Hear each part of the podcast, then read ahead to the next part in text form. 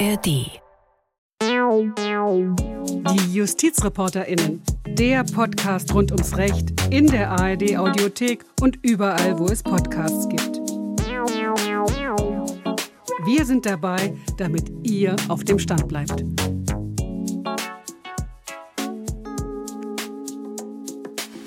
Hallo und herzlich willkommen zu einer neuen Folge Die JustizreporterInnen. Mein Name ist Fabian Töpel und mit mir im Studio ist heute mein Kollege Christoph Kehlbach. Hallo Christoph. Hallo Fabian, grüß dich, frohes neues Jahr auch. Ja, frohes neues Jahr auch an dich und natürlich auch an unsere Hörerinnen und Hörer. Ja, wir fangen direkt an und zwar mit einem Thema, was uns Ende letzten Jahres beschäftigt hat. Denn 2024 ist es ja noch ein bisschen ruhig jetzt hier am Anfang. Deswegen können wir auch noch mal kurz zurückschauen auf ein paar Entscheidungen, die uns Ende letzten Jahres beschäftigt haben.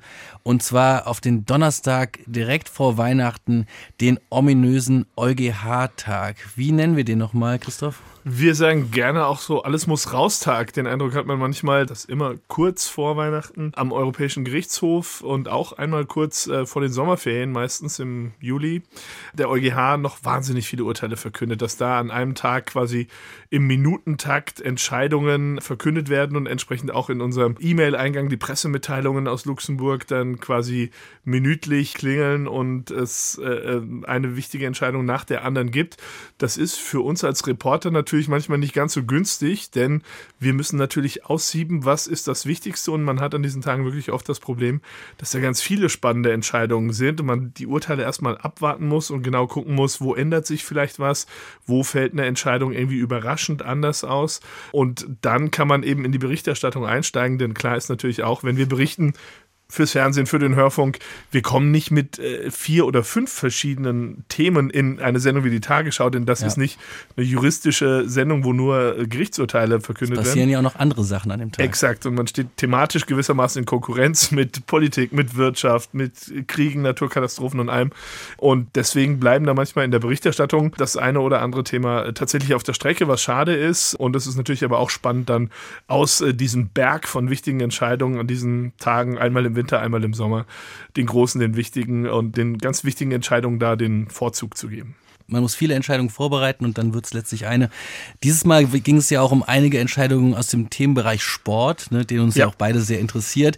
Da ging es um drei Entscheidungen. Eine ging um die Super League, die äh, ja. ja. geplant war. Dann ging es um die sogenannte Nachwuchsspielerregelung und dann ging es um Eisschnelllauf. Und wir dachten erst, ja, dass vielleicht diese Entscheidung zu der Nachwuchsspielerregelung das größte Thema werden könnte.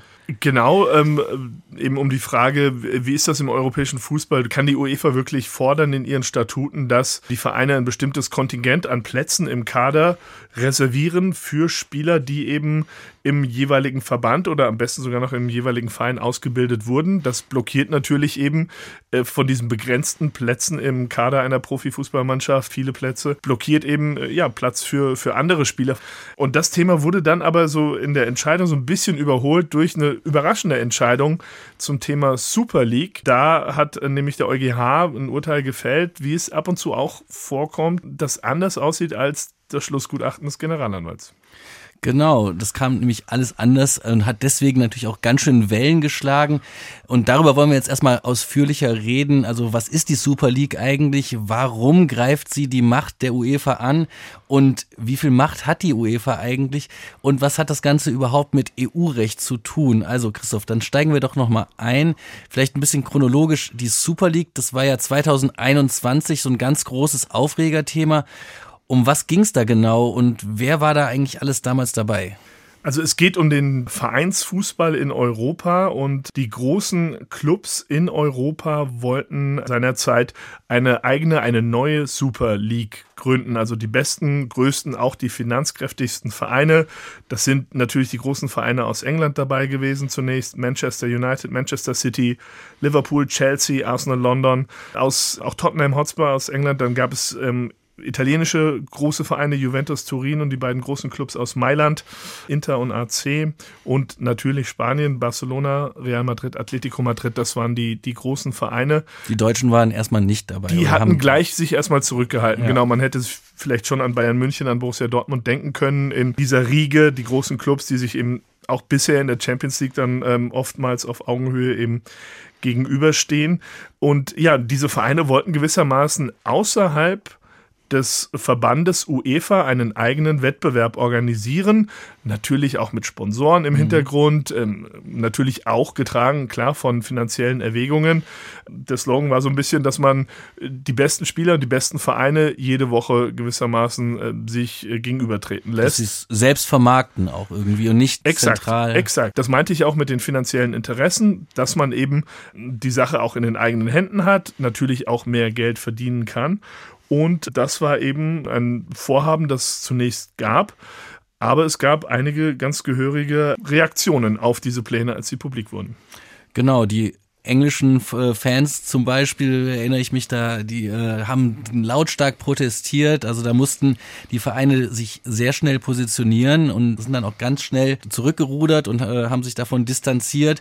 Letztlich waren es dann nur noch drei Vereine, die am Ball geblieben sind über die äh, letzten zwei, drei Jahre. Also Real Madrid, Barcelona und Turin, obwohl Turin sich wohl auch in den letzten Monaten oder im letzten Jahr ja. so ein bisschen distanziert hatte. Aber die haben weiter dafür gekämpft, dass es da so einen eigenen Wettbewerb geben sollte. Und das wurde dann organisiert über die European Super League Company und da waren dann auch diese Vereine aus Spanien mit dabei und die haben dann wiederum vor einem spanischen Gericht geklagt. Genau, und um diesen Rechtsstreit zu verstehen, muss man vielleicht nochmal kurz in Erinnerung rufen, wie der europäische Vereinsfußball organisiert ist. Da gibt es nämlich auf kontinentaler Ebene äh, die UEFA als Verband, die die Champions League veranstaltet, die man kennt, die Europa League, früher hieß es UEFA Cup, auch das damals schon getragen von der UEFA. Also es gibt im, im Profifußball eben dieses sogenannte Pyramidensystem, ganz oben die FIFA als Weltverband, darunter verschiedene Kontinentalverbände, eben in mhm. Europa die UEFA, darunter dann die nationalen Verbände. Und was den europäischen Vereinsfußball betrifft, da ist es die UEFA, die eigentlich alles in der Hand hatte bisher. Die die Regeln aufstellt, die Veranstalter ist, dieser Wettbewerbe der Champions League, der Europa League und die aber eben auch entsprechende Sanktionen dann aussprechen kann äh, für Vereine, die daran teilnehmen. Es nehmen im Prinzip alle daran teil, weil es nichts anderes gibt und genau in diese Kerbe oder in diese noch nicht vorhandene Kerbe wollte ähm, die Super League schlagen und sagen, lasst uns doch mal da noch einen anderen Wettbewerb außerhalb der UEFA aufstellen. Und wie kam das Ganze jetzt an den EuGH? Also du, du hast es eben richtig erwähnt, äh, am Ende gab es noch die zwei großen spanischen Vereine, FC Barcelona, Real Madrid, die natürlich erbitterte Konkurrenz sind, aber in diesem Punkt Super League dann doch an einem Strang ziehen, also die dieses Projekt selbst auch weiter vorantreiben wollten und die in Spanien geklagt haben. Geklagt deshalb, weil die UEFA auch diese Super League-Pläne massiv boykottiert hat. Die hat gesagt, Vereine, die in einer Super League sich organisieren, sind bei uns raus. Die spielen keine Champions League, die können in ihrer Super League spielen, aber nicht bei uns. Die sind aus den UEFA-Wettbewerben eben raus und das sind die einzigen, die es gibt, die groß sind. Und auch die Spieler selbst, die daran teilnehmen sollten, wurden mit Sanktionen bedroht. Die UEFA hat also ganz klar gesagt, mit uns läuft das nicht, das wird ganz herbe Sanktionen geben. Ihr müsst euch entscheiden und ihr könnt nicht irgendwie da, da mitmachen und glauben, alles andere läuft für euch so wie bisher. Und genau dagegen sind eben diese Vereine vorgegangen, die gesagt haben, äh, das geht so nicht, das äh, verstößt gegen Wettbewerbsrecht. Und es gab eine Klage in Spanien vor einem Handelsgericht dort. Und dieses Gericht hat äh, diese konkreten Fragen, wie verträgt sich das, was die UEFA tut, mit EU-Recht dem EuGH vorgelegt. Also ein normales Vorlageverfahren, wie es eben vorgesehen ist im EU-Recht. Und so kam der Fall dann zum Europäischen Gerichtshof nach Luxemburg. Und der hat dann letztlich entschieden, zuvor gab es ja schon das Schlussgutachten des Generalanwalts. Das sieht eigentlich, ähm, das sagt man oft so äh, eher schnell daher, ähm, ist es oft so, dass das Gericht dann auch in dieselbe Richtung urteilt, wie es der Generalanwalt schon vorgeschlagen hat in seinen Schlussgutachten. Hier war es dann jetzt anders. Ja, genau. Also man muss dazu sagen, das ging im Juli 2022 ging das Ganze Richtung EuGH. Da hatte die UEFA schon vorher ein wenig ihre eigenen Regelungen angepasst und dann wartete man nach dem Schlussantrag des Generalanwaltes auf das Urteil, aber es dauerte irgendwie doch länger als gedacht. Also man hatte diese Entscheidung schon ja. irgendwie Anfang des Jahres erwartet und es kam jetzt erst Ende 2023. Also das waren schon so ein paar vielleicht kleinere Indizien, dass Ja. es doch irgendwie nicht ganz so gut für die UEFA ausgehen könnte. Aber das war dann doch wirklich um 9.30 Uhr an diesem Donnerstag ein ganz schöner Hammer. Also ich habe diesen Livestream verfolgt, auch vom EuGH. Da ist, ist immer das Problem, dass diese Urteile dann in der jeweiligen Landessprache, also das war dann in dem Fall Spanisch, äh, vorgelesen werden und dann kommt halt diese Pressemitteilung dann halt auch auf Englisch per E-Mail. Aber ja, auf Spanisch habe ich nur ein wenig verstanden, was eventuell da rauskommen könnte. Und diese Pressemitteilung, die hat es dann in sich, Christoph, können wir mal kurz vielleicht auch zusammenfassen, was hat denn der EuGH genau gesagt? Der EuGH hat gesagt, dass diese Regeln von UEFA und FIFA in ihrer zur Entscheidung relevanten Fassung, die da zugrunde lag, nicht mit EU-Recht vereinbar sind. Da wurde ganz klar gesagt, dass die UEFA ihre marktbeherrschende Stellung ausnutzt, missbraucht und dass das eben äh, nicht vereinbar ist mit EU-Recht. Da ging es zum Beispiel um, um die vier Grundfreiheiten, die, etwa die Niederlassungsfreiheit, auch Arbeitnehmerfreizügigkeit. Es geht auch um europäisches Wettbewerbsrecht und es geht darum, dass eben eine marktbeherrschende Stellung da missbraucht wurde. So hat das der Europäische Gerichtshof gesagt, durch die UEFA. Das Urteil hat sehr, sehr hohe Wellen geschlagen. Also ich habe das an dem Tag dann auch so ein bisschen verfolgt in den sozialen Medien. Es gab kein Urteil des Europäischen Gerichtshofs, das so oft ähm, wirklich geteilt wurde und, und auf, auf Der EuGH ist viral gegangen. der ist viral gegangen mit dieser Entscheidung, was überhaupt nicht normal ist für den EuGH. Das passiert selten. Äh, meistens ist das so unter, unter dem Radar der breiten Öffentlichkeit. In dem Fall eben nicht, auch weil der Begriff Super League zieht. Und man hat dann auch gesehen, dass wirklich beide Seiten, also die Befürworter einer Super League oder auch die Initiatoren, die dahinter stehen, aber eben auch die UEFA, so einen, versuchen, einen eigenen Spin draufzulegen auf diese Entscheidung das äh, war so ein bisschen möglich, äh, weil es auch einiges noch gab, was in diesem Urteil offen blieb. Also der EuGH hat eben gesagt, es ist zunächst mal ein Missbrauch der marktbeherrschenden Stellung. Die Begründung dafür aber, die ist das Entscheidende.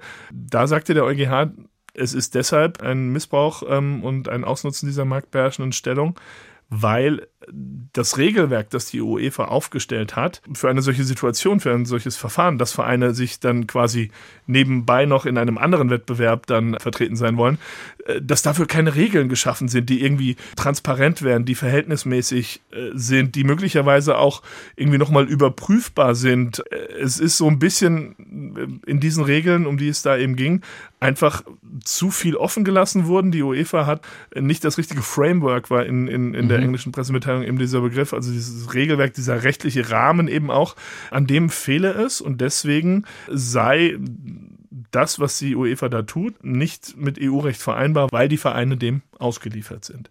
Und da hat man eben gesehen, wie sehr schnell dann aber eben auch manche Seiten gesagt haben, ey, also das Monopol der UEFA ist jetzt automatisch gefallen, das wurde jetzt gebrochen und wir haben jetzt eine ganz neue Welt im europäischen Clubfußball und die UEFA hat sich hingestellt und gesagt, das bedeutet gar nichts. Die Wahrheit liegt wahrscheinlich wirklich so ein bisschen in der Mitte, denn es ist, und auch das ergibt sich ähm, aus diesem Urteil, es ist jetzt nicht 100%ig sicher, dass die Super League kommen darf. Es ist nur gesagt worden, das Regelwerk, um das es hier ging, das das Gericht begutachtet hat, eben nicht ausreicht, um ein, ein solches Verhalten der UEFA in Angesicht des EU-Rechts zu rechtfertigen. Die UEFA hat inzwischen neue Regeln erlassen. Da muss man sicherlich nochmal drauf gucken, ob das jetzt reicht oder nicht. Aber klar ist, es wurde auf jeden Fall diese Tür zum Thema Super League einen Spalt weit geöffnet. Es wurde gesagt, diese Weigerung nach dem alten EU-Recht, so geht das nicht. Und das hat ja dieser Schlussantrag des Generalanwalts noch ganz anders gesehen. Und wäre das Urteil so ausgefallen, dann wäre wirklich der Deckel drauf gewesen auf dem Thema Super League. Und jetzt kam da nochmal so ein neuer Wind rein. Ja, was ich auch einen ziemlichen Hammer fand, war, dass der UEFA-Chef Schäferin da gesagt hat, dass der EuGH äh, zwischen Urteil und Pressemitteilung, dass da halt ein Widerspruch wäre und äh, dass im Urteil das ja doch ganz anders stünde als dann in der Presse, dass die Pressemitteilung da einen falschen Eindruck äh, erwecken würde und dass es ja alles gar nicht so Ja. groß wäre, wie in der Presse vielleicht dargestellt. Also man merkte da schon an dem Tag, äh, da war richtig Druck hinter. Ja. Da wurden schnell äh, Pressekonferenzen einberufen. Du hast dir, glaube ich, auch dann direkt eine Pressekonferenz angeschaut ähm, von der Agentur A22, Ja, äh, genau. die auch für die Super League mit verantwortlich ist, die das Ganze vermarkten soll. Was war denn da so dein Eindruck? Also Das war sehr spannend, fand ich. Also ich hatte ja schon vor dem Urteil eben äh, da mal angerufen und auch gefragt, gibt es eine Äußerung, wenn die Entscheidung da ist? Wir würden möglicherweise berichten. Und da wurde das alles noch so ein bisschen klein gehalten, wurde gesagt, na ja, wir können vielleicht ein Interview machen. Wir hatten kurz überlegt, eine Pressekonferenz einzuberufen, aber das werden wir dann wohl nicht machen. Mein Eindruck war dann, man hat da so ein bisschen wirklich ähm, auch gesagt, wenn das Urteil einfach nicht zu unseren Gunsten ausfällt, dann lassen wir es sein. Es ist dann eben doch wie eben beschrieben, so durchaus nach, nach deren Geschmack ausgefallen. Und dann gab es innerhalb von zwei Stunden, also um 12 Uhr mittags, eine Pressekonferenz, die professionell durchstrukturiert war, ähm, mit Moderatorin, mit Einspielfilmen, mit Grafiken. Also da hat man gesehen, das lag alles natürlich schon längst und lange vorbereitet da. Ähm, man hat einfach das Urteil abgewartet, können wir damit rausgehen oder nicht. Und das war die große PR-Veranstaltung, wo dann schon gesagt wurde, der europäische Fußball ähm, ist jetzt äh, von den Fesseln der UE UEFA befreit. Und man hat schon das neue Konzept vorgestellt, wie viele Vereine, 64 glaube ich sind es, in der künftigen Super League spielen sollen und so weiter. Und es gibt einen Frauenwettbewerb. Und es auch. gibt einen Frauenwettbewerb, es gibt Streaming, alles live, mhm. kostenlos. Also da wurde das ganz, ganz große Rad gedreht. Wie gesagt, also man ähm, sollte da, glaube ich, das auch alles so ein bisschen mit Vorsicht genießen, denn äh, das EuGH-Urteil hat jetzt nicht gesagt, die UEFA darf überhaupt nicht dagegen vorgehen. Sie muss aber eben klare Regeln schaffen, wie man sich dann eben positioniert und wie man sich verhält gegenüber solchen Vereinen. Und dann wird man mal sehen. Auch die Reaktionen aus dem europäischen Club Fußball waren sehr, sehr spannend an diesem Tag. Da gab es viele Reaktionen auch von Bayern München, von Borussia Dortmund, die trotz dieser Entscheidung sehr schnell dabei waren zu sagen, wir stehen zu den UEFA-Wettbewerben, wir sind nach wie vor nicht bei einer Super League dabei mal schauen, wie das alles dann wirklich sich, sich gerade rütteln wird, ob es wirklich bei diesem klaren Nein bleibt. Und natürlich lässt sich sowas auch ein bisschen einfacher sagen, wenn man ohnehin nicht zu diesen zwölf äh, ursprünglichen Gründungsmitgliedern gehörte. Da könnte ich mir gut vorstellen, dass da die Vereine aus Italien, Mailand, Turin, vielleicht sogar auch die englischen Vereine nochmal so ein bisschen ins Grübeln kommen jetzt. Ja, das kann gut sein. Also, oder zumindest würde man diese Gespräche vielleicht auch erst hinter verschlossenen Türen führen, bevor die Fans davon etwas mitbekommen. Wir haben im Laufe des Nachmittags dann auch nochmal mit Bernd Reichert von der Agentur A22 sprechen können. Der war übrigens auch mal kurz davor, DFL-Chef zu werden, also hätte da auf der anderen Seite agieren sollen und Deutsche ist jetzt quasi ja. einer der Macher der Super League. Und wir haben ihn gefragt, wie er das Urteil wahrgenommen hat. Also in erster Linie ist das Urteil eine Befreiung für die Clubs, die ähm, jetzt untereinander sich zum ersten Mal ohne Angst vor Sanktionen mit alternativen Wettbewerb beschäftigen können. Ähm, es gibt viele Probleme im europäischen Fußball, die adressiert werden sollten und müssen. Endlich mit diesem Urteil, das Monopol fällt, freier Zutritt zum Markt ist möglich, Alternativen können formuliert werden, können bewertet werden und die Clubs haben die Freiheit, künftig europäische Wettbewerbe in ähnlicher Art und Weise zu gestalten, äh, wie sie auf nationaler Ebene ohnehin schon die allermeisten Ligen selbst verwalten und ausrichten. Und Bernd Reichert hat uns dann auch nochmal gesagt, dass Sie den Kontakt zu den Vereinen auch wieder aufnehmen werden. Auf jeden Fall werden wir unseren Dialog nochmal intensivieren. Wir haben in den letzten 18 Monaten bereits mit vielen Interessenvertretern und mit vielen Clubs gesprochen, um diesen aktuellen Vorschlag und das Konzept unseres neuen Wettbewerbs zu präsentieren und daran zu feilen, daran zu arbeiten, Feedback zu sammeln und es zu adaptieren, dass es ein möglichst großer Konsens gibt, dass dieses europäische Liga-Format für Clubs eine Stärkung bedeutet und für Fans ein attraktiveres Erlebnis und einen attraktiveren Wettbewerb ist als die derzeitigen Wettbewerbe, die von der UEFA ausgerichtet werden. Ja, und ein Drohszenario war ja eben auch immer, dass die Clubs zwar nicht gehindert werden, an der Super League teilzunehmen, aber dass es eben dann auch dazu führen kann, dass sie aus der Champions League, aus der Bundesliga sogar auch ausgeschlossen werden könnten. Das war die Kerndrohung, die die UEFA immer formuliert hat. Und auch dazu hat Reichert sich ganz klar positioniert. Ja, nur die Frage ist, warum soll ein Club, der selbstbestimmt mit anderen einen Wettbewerb, der komplett mit EU-Recht vereinbar ist, auf den Weg bringen? Warum soll der seine nationalen Ligen verlassen müssen? Diese nationalen Ligen wurden zum Teil von diesen gleichen Clubs gegründet. Es würde den nationalen Ligen auch unglaublich schaden, wenn äh, diese Clubs dann die nationalen Ligen verlassen würden oder verlassen müssen. Warum kann der europäische Clubfußball nicht genauso selbst von Clubs organisiert werden, wie sie in den nationalen Ligen schon längst tun. Äh, die, die Abspaltung, wenn Sie so wollen, der DFL vom DFB und die Ausrichtung der Bundesliga durch, eine, durch ein Clubgremium ähm, hat den Fußball auf nationaler Ebene sicher nach vorne gebracht. Und genau das steht jetzt auch auf europäischer Ebene an. Und äh, die Fans äh, überzeugen sich vor allem von einem attraktiveren Wettbewerb, der bessere Spiele bietet und einen intensiveren Wettbewerb bietet und ihre Clubs stärkt und zudem gratis und frei zugänglich ist. Wir haben nach dem Urteil aber auch natürlich Stimmen eingesammelt von Fans beziehungsweise von Fanvertretern. Martin Endemann gehört zu den Football Supporters Europe. Das ist ein gemeinnütziges Netzwerk von Fußballfans in Europa mit Sitz in Hamburg. Das gibt es seit 2008. Und sie gelten so ein bisschen als legitimer Ansprechpartner für Fanbelange, also für die UEFA, aber auch für den Europarat. Und mit ihm haben wir nach dem Urteil gesprochen und ihn gefragt, wie er das Urteil einschätzt. Also uns hat das Urteil insofern überrascht, dass wir uns äh, eine etwas klarere Entscheidung erhofft hätten, als sie jetzt ist.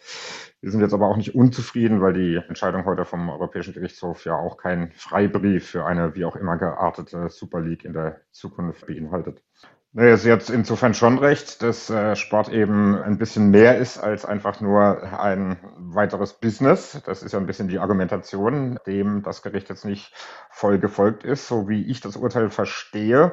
Auf der anderen Seite stimmt es aber natürlich schon, dass das Wichtigste ist, äh, die Qualifikation für durch sportliche Verdienste, durch die Ligen zum Beispiel.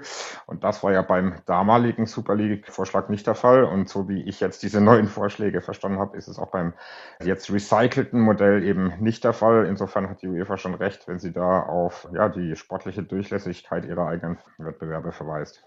Eine Sache, die auch immer wieder kritisch gesehen wird, ist, dass die UEFA zwei Rollen einnimmt. Einerseits organisiert sie die Wettbewerbe wie die Champions League, andererseits soll sie auch die Teilnehmer der Wettbewerbe kontrollieren.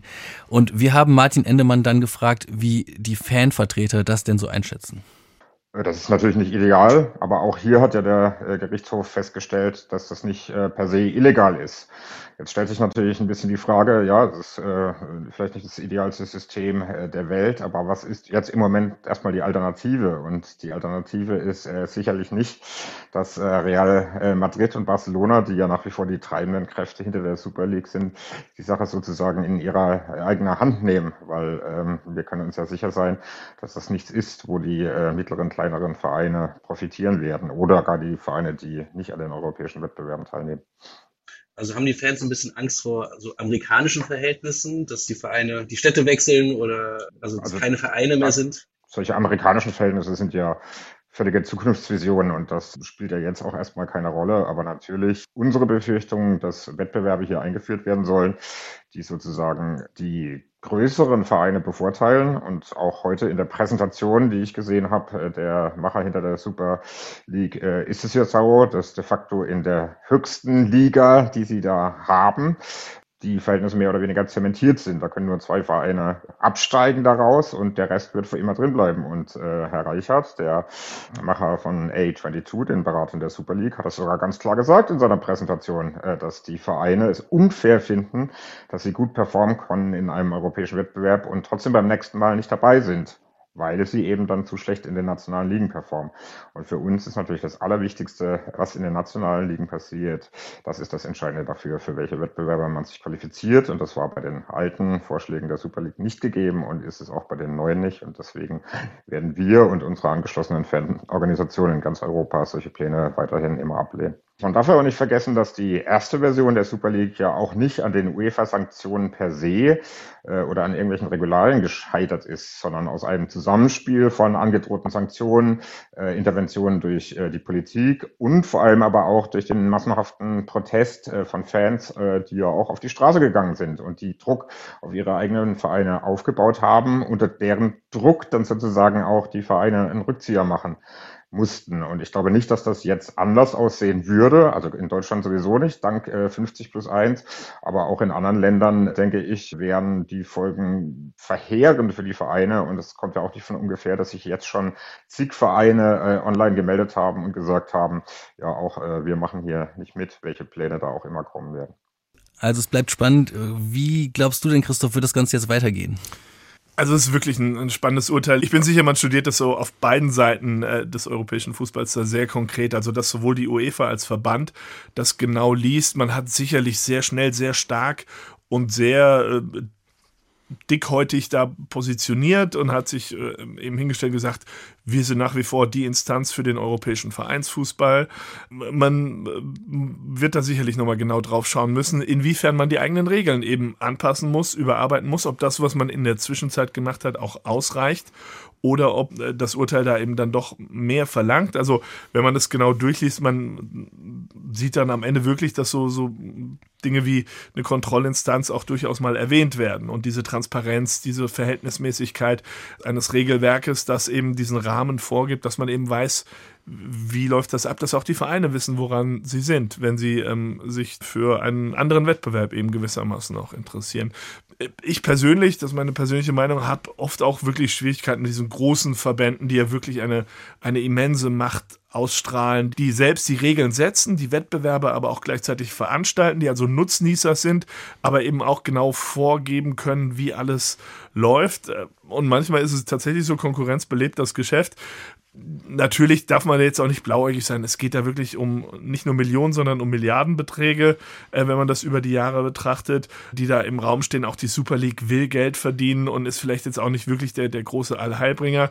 Insofern finde ich das Urteil wirklich ganz, ganz spannend irgendwie, weil es da einiges, glaube ich, nochmal wirklich durchrüttelt im, im europäischen Vereinsfußball äh, und eben nicht sagt, ja, wir machen einfach mal so weiter wie bisher und äh, die UEFA darf schalten und walten, wie sie will überhaupt kein Problem. Insofern, ich bin tatsächlich gespannt, was sich tut und auch, ob die Vereine, die bisher zumindest öffentlich gesagt haben, nee, Super League, von dem Projekt verabschieden wir uns doch wieder, sich auch das jetzt nochmal neu überlegen. Denn ursprünglich war da ja einiges äh, gewissermaßen auch, was die Vereine angezogen hat an diesem Projekt und vielleicht jetzt, wenn rechtlich da doch noch die Tür ein Spalt weit geöffnet sein sollte, wird man sich das auch nochmal neu überlegen.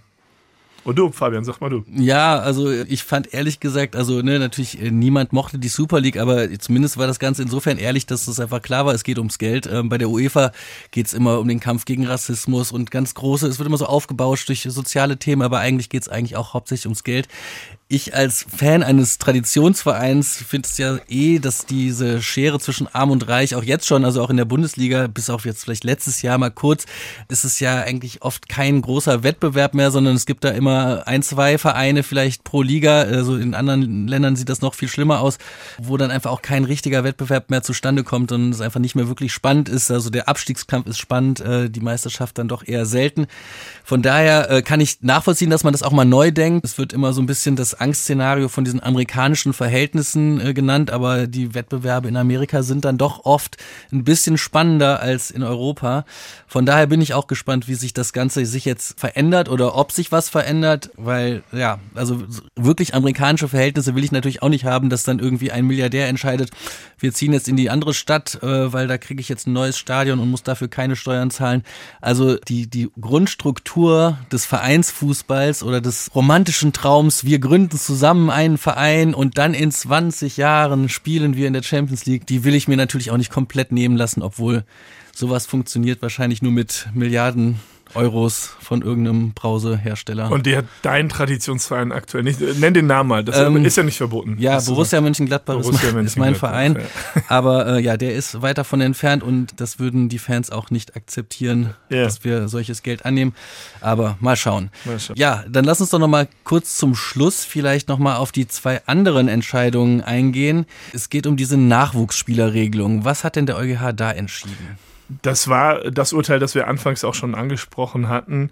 Da hat der Europäische Gerichtshof gesagt, dass eben das tatsächlich auch eine mittelbare Diskriminierung äh, sein kann gegenüber Staatsangehörigen anderer EU-Staaten, die den Verein wechseln können. Es ging um, um den Verein Royal Antwerpen aus Belgien, der da betroffen war und es ging um einen Spieler, der eigentlich aus Israel stammt, aber eben auch einen belgischen Pass hat, insofern also auch EU-Bürger ist, der etwas älter ist und der aber eben ähm, dagegen geklagt hat, dass eben diese Kaderplätze reserviert sind für Nachwuchsspieler, die also im Alter zwischen 15 und 21 Jahren sind und aus dem Verein stammen oder zumindest aus dem Verband stammen, in dem der Verein spielt und dort eben ja ausgebildet wurden als, als Spieler und die eben einen festen Platz im Kader haben müssen in den Wettbewerben, die die UEFA veranstaltet. Und äh, das macht dann, also ich meine, die Fußballspieler werden alle gut bezahlt und so, das macht natürlich dann den Platz eng und die Möglichkeiten kleiner für ältere Spieler wie ihn, die eben woanders ausgebildet wurden, auch noch da in einen Kader ähm, zu rutschen. Und auch da hat eben äh, der EuGH jetzt wenn man so will, gegen die UEFA entschieden und gesagt, insofern ist das tatsächlich unter Umständen eine mittelbare äh, Diskriminierung. Äh, auch da geht es um, um Arbeitnehmerfreizügigkeit. Ja. Äh, das war schon damals unter dem Stichwort Bossmann-Urteil das große Thema. Ja, und da ging es jetzt eben grob in eine andere Richtung, aber auch da ist, wie gesagt, die Möglichkeit noch da, dass die Regeln angepasst werden. Auch das kann durchaus sein. Also diese Regelung war ja ursprünglich einfach dafür da, um auch so ein bisschen so die Nationalmannschaften nochmal zu stärken, den ja. Nachwuchs zu stärken, aber führt halt auch zu einer Altersdiskriminierung und deswegen äh, muss die UEFA das jetzt anpassen und man muss halt schauen, wie sich dann auch eventuell die Kaderstrukturen der Vereine verändern. Also vielleicht, ja, haben dann ältere Spieler aus dem, zumindest aus dem europäischen Ausland, äh, auch eher eine Chance, nochmal in die Kader reinzurutschen. Zu diesem Urteil muss man aber auch sagen, dass hat der Europäische Gerichtshof dann auch nochmal ähm, unterstrichen, die Verbände können in diesem Punkt durchaus auch nachweisen, möglicherweise noch im Nachgang, dass es gerechtfertigt sein kann, diese Regelung aufzustellen, um eben den Nachwuchs entsprechend zu fördern. Also da ist tatsächlich das letzte Wort noch nicht gesprochen. Auch insofern hatten wir dann seinerzeit dann nochmal etwas genauer auf die Super League geguckt, kurz vor Weihnachten und eben dieses Thema dann nicht mehr ganz so groß gehabt. Und es gab ein weiteres Urteil zum Thema Sport und großer Sportverbände. Da ging es um ein ganz großes zweites Herzensthema neben Borussia Mönchengladbach, nämlich der Eisschnelllauf. Ich habe sogar schon mal Eisschnelllauf gemacht in der Grundschule, will ich nochmal kurz dazu sagen. Ja, ja, ja, okay. deswegen ist es durchaus ein okay, dann Herzensthema. Hey, okay, dann Aber äh, ja, es ja. ging hier um äh, zwei Eisschnellläufer aus den Niederlanden. Die wollten an einem Wettbewerb teilnehmen, dem Eisderby. Und wo findet das Eisderby statt? Natürlich in Dubai. Also da gibt es zwar keine ganz große Eislauftradition, aber eine Menge Geld zu verdienen. Für die Teilnahme, aber auch noch mehr für den Sieg. Und das wollte aber der Eissport-Weltverband ISU verhindern, ähm, weil natürlich dann die Gefahr bestünde, dass diese eigenen Wettbewerbe, die man in Europa auch vor allen Dingen hat, dann geschwächt werden, wenn die Stars dann alle irgendwie nach Dubai reisen und dort viel mehr Geld verdienen und ja, dann halt hier die Attraktion nicht mehr so groß ist. Und diesen zwei Athleten wurde mit einer lebenslangen Sperre gedroht und auch mit Geldstrafen. Und dagegen hatten sie sich gewehrt und hatten zunächst auch schon 2017 von der EU-Kommission da äh, Recht bekommen, gingen dann später vor Gericht, erst beim EuG und jetzt beim EuGH. Und ähm, ja, da kann man auch sagen, das ist auch wieder ein Schlag gegen die äh, Sportverbände in einer gewissen Weise. Und äh, in dem Fall hat man vielleicht auch sogar noch ein bisschen mehr Herz für die Athleten. Also so zwei Eisschnellläufer ja. sind vielleicht ein bisschen sympathischer als die Organisatoren der Super League, jetzt so für den mit, allgemeinen. Mit Millionenbeträgen, ja, ja. Für die ja, äh, ist dann so ein bisschen Geld, was sie in Dubai, also was heißt ein bisschen Geld, also das Geld, was sie in Dubai verdienen können, durchaus äh, relevant für die nächsten Jahre. Deswegen auch da muss man schauen, wie es weitergeht, weil die Verbände in ihrer Struktur Struktur an sich, die hatten halt bislang ein ziemliches Monopol und das kann sein, dass sich das jetzt in den nächsten Jahren einfach ändert. Also da muss man auch sagen, Urteil, dass äh, tatsächlich nochmal die Verbandsstruktur im, im europäischen Sport so ein bisschen durcheinander rüttelt, nochmal zum Überprüfen anregt. Spannend. Genau. Danke, Christoph. Zum Schluss habe ich jetzt noch einen kleinen Podcast-Tipp für dich und da hören wir mal ganz kurz rein. Ja, gerne. Es gibt da diesen Typen. Schön, dass ihr alle da seid. Ich grüße die Jugend von Comwestheim. Herz 5. Er heißt Thomas Hornauer. Oder wie er will, dass man ihn nennt. Seine königliche Heiligkeit. Majestät, König, Doktor der Philosophie, Thomas Gerhard Hornauer. Hornauer ist 63 Jahre alt. Er ist Schwabe und Medienunternehmer ein absolutes Phänomen. Also er ähm, hat sein Geld mit Sex-Hotlines in den 90er Jahren verdient, hat dann einen Fernsehsender betrieben, ähm, nennt sich jetzt König und ist ein großes Phänomen auf TikTok. Also vielleicht kennen deine Kinder ihn, ich weiß es nicht. Aber äh, da gibt es einen äh, achteiligen Podcast in der ARD Audiothek und den wollte ich dir noch mal ganz zum Schluss empfehlen. Ich schalte ein, ganz bestimmt. Äh, klingt echt spannend. Soll nicht läppisch klingen. Wenn euch dieser Podcast hier gefallen hat, dann schreibt uns doch gerne eine Mail an justizreporterinnen.swr.de Und wir freuen uns da immer über Lob, aber auch über Kritik. Und empfehlt uns gerne weiter, teilt uns auf sozialen Netzwerken oder erzählt euren Freunden im echten Leben davon. Wir sagen danke fürs Zuhören. Danke, Christoph. Sehr gerne und auch von mir auf Wiedersehen und bis bald. Ciao. Tschüss.